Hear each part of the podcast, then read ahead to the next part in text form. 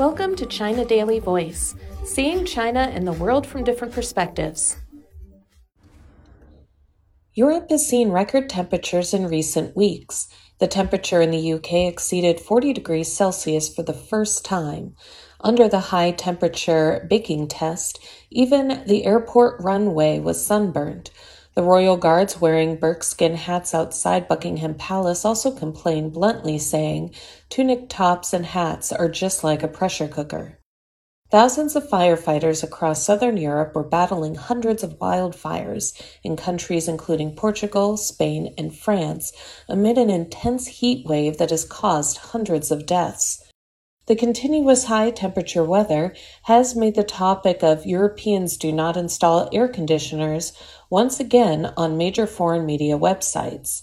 People all over the world are wondering why the developed European countries are so indifferent to air conditioners. Are they not afraid of heat or can't they afford it? In Europe, according to one industry estimate, just 20% of homes have AC units. In the United Kingdom, which suffered through its highest recorded temperatures, it's less than 5%. In Germany, it's only about 3%. That's compared to 90% in the US. There are many reasons for the general lack of air conditioning in Europe. First of all, the geographical environment determines that the summer in Europe is not so hot. Europe is located farther north than much of the continental US, making the weather there generally cooler than it is here. The average July high in London is 75 degrees Fahrenheit, 24 degrees Celsius, which is 10 degrees cooler than the average July high in New York. Therefore, affected by the climate, the infrastructure of European countries pays more attention to heating. Secondly, there are many old houses in European countries, and there was no air conditioner at that time. While it's possible to retrofit older houses with air conditioning units, many are built with brick and have no or very small air cavities. This makes it harder and more expensive to install air conditioning, particularly when pre existing hot water and electrical systems get in the way. What's more, Europeans do not install air conditioners because the cost is too high. Electricity costs more in Europe, with prices in Germany and Denmark more than twice as high as in the US.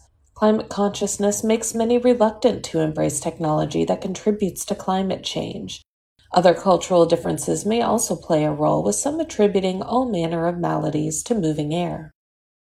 Therefore, the fact that Europeans do not have air conditioners in the summer is unacceptable at first glance, and a detailed analysis of the origin is complicated. But the planet's recent record breaking heat waves and the desperate urge to stay cool has Europeans in particular rethinking their prejudices and shelling out for indoor cooling systems. The current heat wave has killed more than 2,000 people in Spain and Portugal alone and stopped some routine hospital operations in the UK. This year's sweltering temperatures have seen AC purchases skyrocket in France and the UK, according to the climate data from Kayrros. According to a World Bank report from 2019, cooling tech such as refrigerators, air conditioners, and other devices chalk up as much as 10% of all global greenhouse gas emissions. This is more than double the footprint of aviation and maritime together. At this rate, cooling emissions could double by 2030 and triple by 2100, added the report. As temperatures climb inexorably upward, which science attests they will until greenhouse gas emissions are curbed, the world finds itself in ostensibly inextricable bind called the vicious circle of air conditioning. Air conditioners are not the best thing for the well being of the planet, and it's important to care about their effect on climate change long term. But Europeans may need to care a bit more about themselves in the short term. That's all for today. This is Stephanie, and for more news and analysis by the paper.